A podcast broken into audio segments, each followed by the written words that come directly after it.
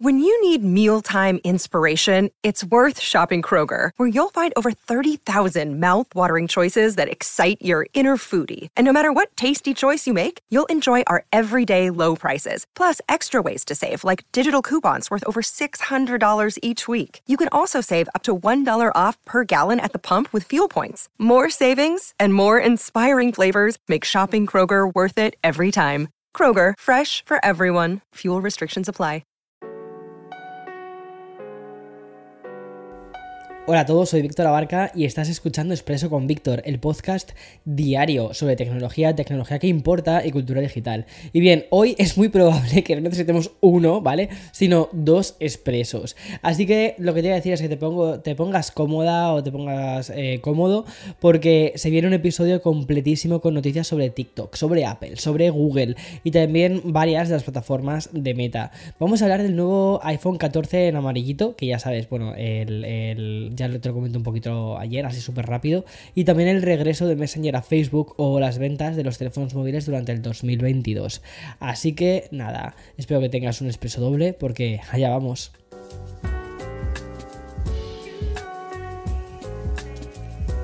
Another day is here and you're ready for it. What to wear? Check. Breakfast, lunch and dinner? Check. Planning for what's next and how to save for it? That's where Bank of America can help. For your financial to-dos, Bank of America has experts ready to help get you closer to your goals. Get started at one of our local financial centers or 24-7 in our mobile banking app. Find a location near you at bankofamerica.com slash talk to us. What would you like the power to do? Mobile banking requires downloading the app and is only available for select devices. Message and data rates may apply. Bank of America and a member FDIC. Uno de los temas más apasionantes de la industria tecnológica en general y sobre todo de lo que es la cultura digital es la batalla que hay entre TikTok y YouTube por captar nuestra atención, por ser cuál va a ser la aplicación que más retenga a los usuarios. Bueno, pues en esta competición, por ser la plataforma de vídeo más usada, la última novedad nos llega desde TikTok. Y una vez más, poniendo el foco en los creadores de contenido. Y es que TikTok ha presentado su nueva función Series. Es una herramienta que va a permitir a los creadores cobrar por sus colecciones de vídeos más premium. Sí, acabo de decir premium y te voy a explicar el motivo. TikTok ha diseñado esta nueva función de series para aquellos vídeos que duren más de 20 minutos, es decir, el doble del límite de 10 minutos establecido por la gran mayoría de los usuarios. Y la gran mayoría menos esos creadores de contenido que van a poder realizar esos clips más largos e incluirlos dentro de esta nueva función de series. Además, ya a diferencia de otros contenidos que hay en TikTok, el contenido de estos vídeos contará con un muro de pago. Y mm, bastante curioso esto, ¿eh? O sea, creo que mucha gente va a poder llevar TikTok por diferentes áreas. Y eso significa que no solo habrá que pagar por ver esos clips, sino que tampoco van a aparecer en recomendaciones y tampoco se va a poder compartir de una manera sencilla. El vídeo, la siguiente pregunta que te estarás haciendo seguramente sea cuánto va a costar estos vídeos premium. Bueno, pues no hay una respuesta única porque TikTok ha concedido a los creadores la posibilidad de escoger el rango de precios y las opciones van desde los 99 céntimos hasta llegar a los 189,99 dólares de suscripción. Este rango de precios para poder disfrutar de las series de la nueva función de TikTok. Mi pregunta es, ¿pagarías 189 euros al mes por ver a tu creador de vídeos favorito? Como me digas que sí, pongo un muro de pago, ¿eh? No es broma. Y ya por último, vale, hay que destacar que de momento TikTok ha asegurado que no se va a quedar con ningún porcentaje de estos ingresos. Curioso, según ha explicado a Engage, un portavoz de la compañía, los creadores van a recibir el 100% de todas las ganancias, pero durante un tiempo limitado, porque después habrá que dividir. Curioso. Y mm, te lo decía en la introducción, como suele ser ya bastante habitual en estas fechas, justo cuando las, la primaverita se va asomando, pues Apple ha anunciado una nueva versión del último iPhone lanzado al mercado. En este caso es el iPhone 14 y 14 Plus en color amarillo. La gente de Cupertino presenta estos nuevos modelos cuya única modificación es el color. Un amarillo así como brillante, pero también tiene como un tono así como pastelito. Y esto quiere decir que si quieres apostar por él, no vas a encontrar prestaciones o funciones diferentes. No es un 14S, ¿vale? Como he visto por ahí que ha publicado alguien. Que ha sido como, no, no, no, no es un 14S. Y esta jugada de Apple tan habitual suele ser para reforzar las ventas de un producto que mm, suele generar mucho hype, sobre todo al principio, pero que después durante la primavera y cuando se va acercando el verano, pues va perdiendo un poco de lo que es fuerza, porque la gente se va esperando a cuál va a ser el siguiente lanzamiento que vaya a hacer Apple en septiembre. Y es una forma bastante interesante de, mm, bueno, pues de reforzarlo.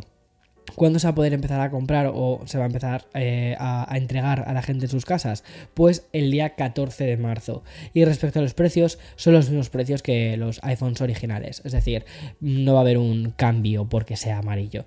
Y aprovechando que estamos hablando del iPhone, hoy debo de contarte que gracias a un informe de Counterpoint Research hemos conocido el ranking de teléfonos más vendidos en 2022.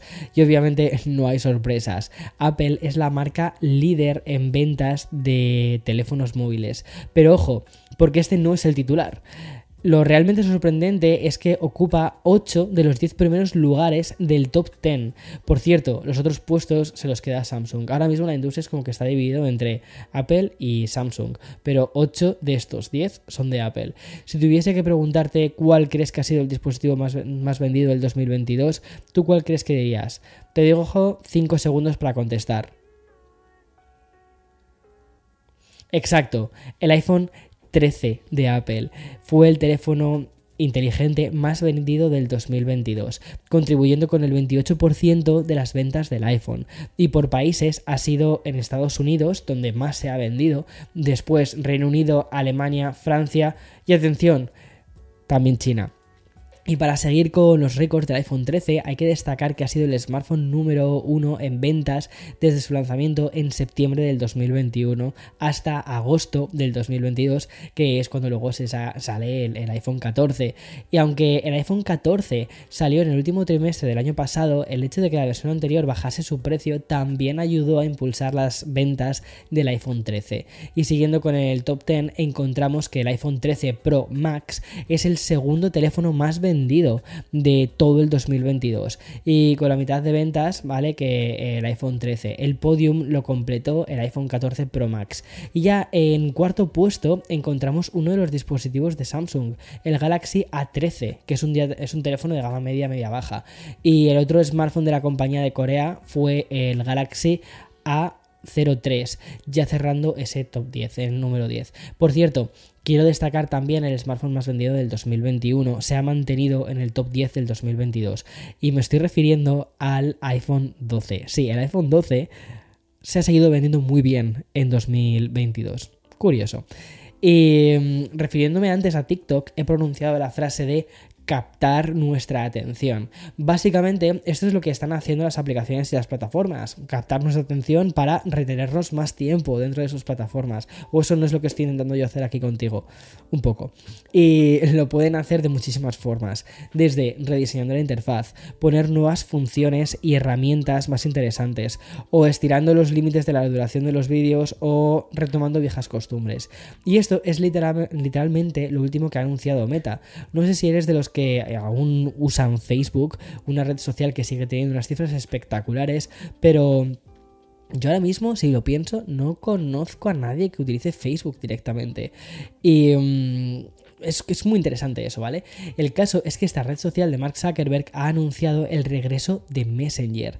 Hace ya nueve años, en 2014, Facebook tomó la extraña decisión de separar Messenger de la red social, convirtiéndolo en una aplicación de descarga obligatoria para los dispositivos si querías escribir y leer tus mensajes. Sin embargo, casi una década después, se desdice de esa decisión y vuelve a integrarlo dentro de las aplicaciones. Lo curioso de este anuncio es que ha llegado dentro de una publicación de blog que literalmente empieza así. Dice, Facebook no está muerto ni muriendo, sino vivo y próspero con 2.000 millones de usuarios activos diarios.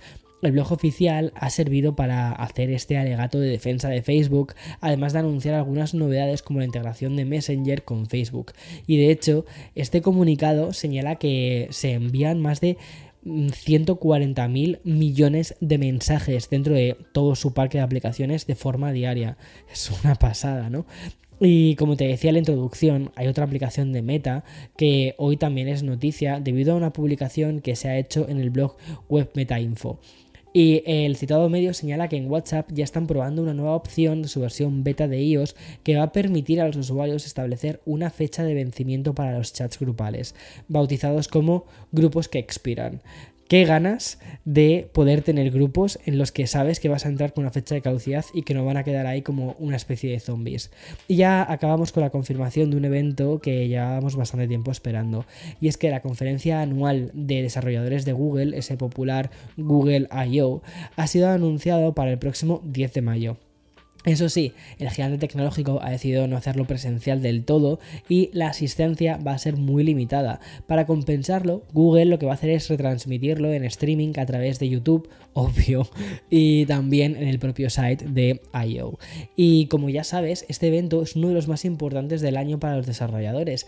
Además, da una oportunidad muy buena para conocer en qué ha estado trabajando Google sobre todo este año en la parte de inteligencia artificial y en BART. De hecho, se espera que Google presente bastantes avances respecto a BART, que aunque anteriormente quizás la presentación no les salió demasiado bien, creo que con un poquito más de tiempo, BART puede ser una plataforma o una inteligencia artificial muy interesante. Veamos a ver qué termina sucediendo, pero yo estoy living con toda esta lucha entre ChatGPT, Bing AI y también BART de Google. ¿Quién ganará? No lo sé, el tiempo nos lo dirá. Y en fin, hasta aquí este episodio de hoy miércoles 8 de marzo del 2023. De verdad me cuesta mucho decir, no, o sea, no decir 2043.